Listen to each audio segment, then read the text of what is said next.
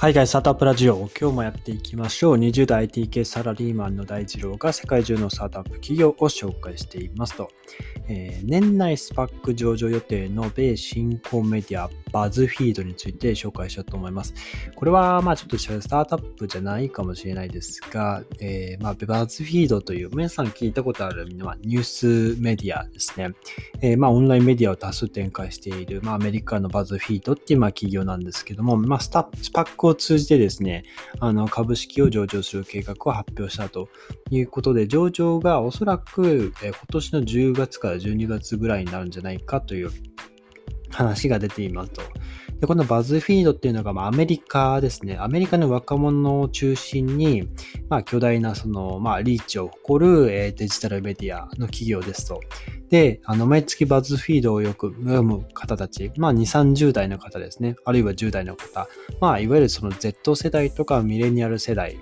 の若者ですね。まあ、こういった若者の人たち、若者たちがですね、まあ、73%ほど、まあ、占めているということで、まあ、若者向きのメディアですよ。まあ、ニュースメディアであり、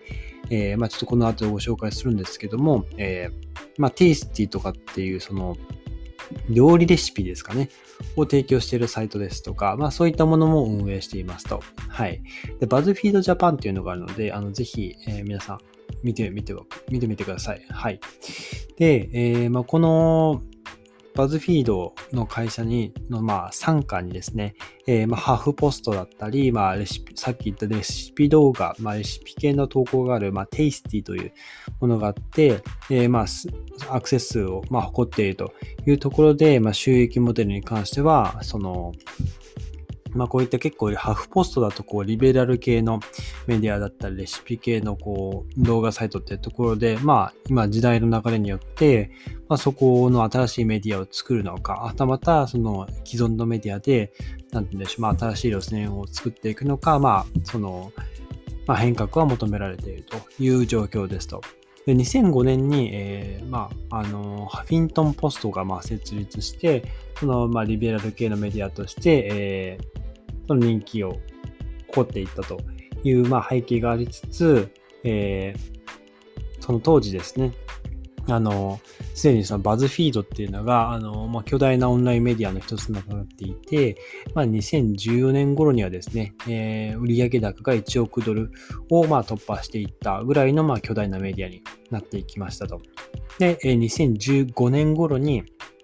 レシピ動画の、えー、レシピ動画メディアですね、の、まあ、テイスティも開始し始めたというところで、まあ、その後、その2年ぐらいを経てですね、えー、いろいろですね、いろんな、まあ、会社から、えー、資金調達をしていって、まあ、その、まあ、伝統的なマスメディアとの、まあ、連携も強めていったというところの、まあ、背景がありますというところでですね、えー、まあ、この、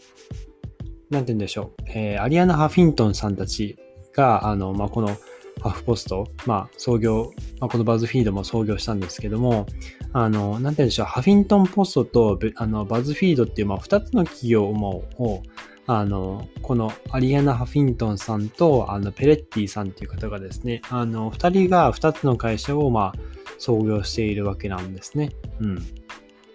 まあ、この、ハフィントンさんご自身はあまりこういった、あの、なんて言うんでしょう、スタートアップを短期間に2つも立ち上げてしまうのはお勧めしないと、あの、おっしゃってるそうなんですけども、あの、なんて言うんでしょう、その、まあ、若者向けのメディアを作ったといったところで、まあ、バズフィードを最初に求あの求めたというか、あの、まあ、目指したところ、最初にこうアプローチしていったのが、あの、やっぱバズですよね。バズボットと呼ばれる、なんかそのボットをあの作る、作っていたようで、あの、なんでしょう、ある種のそのトレンド探知機みたいなものでですね、あの、インターネット上に、まあ、流行ってる記事とか話題を見つけたら、インスタントメッセージで、その書き手のもとに URL を送るみたいな、あの、仕組みを作ってるみたいで、まあ、それをですね、えー、受け取った書き手は要約するなどしてコンテンツ化するわけですというところで、まあ、このボットの仕組みがどうなってたかっていうのは、ちょっと詳細がわからないんですけど、まあ、そういった、あのー、なんででしょう。まあ、検索上位にかかっているようなものを、まあえー、このハフィントンポストとかバズフィードに、勤めてるスタッフさんめがけて、まあ、メールを飛ばすとか、まあ、メッセージ飛ばすとか、いうことをやっていた、まあ、ボットがあるみたいですと。はい。まあ、当時はまだツイッターとか、あの、まあ、2004年、5年ぐらいなので、ツイッターとかフェイスブックとか、まだまだあまり普及していない時代だったので、まあ、こういった、え、若者系のメディアも、あの、まあ、どんどん成長していったというところがありますかね。はい。で、今、バズフィードジャパン見てるんですけども、あのー、これログインするとどうなるか、まあ、僕会員登録してないので、あのログインすると何、どんなコンテンツ、マイページが見れるのか、ちょっと皆さん、あの興味ある方は試していただきたいんですけど、まあ、基本的にニュース、読書、お買い物、テイスティ、まあ、さっき言ったレシピ動画ですね、えー、があったりしますと。はい。で、特集、そうですね。あの、本当に若者向けですね。例えば今見てる記事だと、マニアしか知らないガチ勢おすすめ向けの、ガチ勢おすすめのドンキで買える韓国ラーメン4選とあって、えー、辛ラーメン、あの、辛いの一文字だけ書いて辛と読むんですけど、辛ラーメン。僕も結構あの好きでよく食べたりするんですけど、辛ラーメンが紹介されたりとか、あのー熊三組を1000個手作りしたからその奇跡を見てほしいと。なんかちょっとよくわからない、えー、結構若者向けの、えー、記事ですね。若者に受けそうな記事が、えー、かなり投稿されてますね。なんかちょっとこう、若者の YouTuber が投稿するような、え、動画投稿するような記事が特集にあったりしますね。で、お買い物についても、まあ、3コインズとかボタニストとか、あとは、あ Amazon の Kindle ですね。あとは Amazon の Fire TV スティックとか、そうですね。あの、そういったガジェットも、えー、特集組んでますと。お買い物ですね。はい。提供しているというような形ですかね。はい。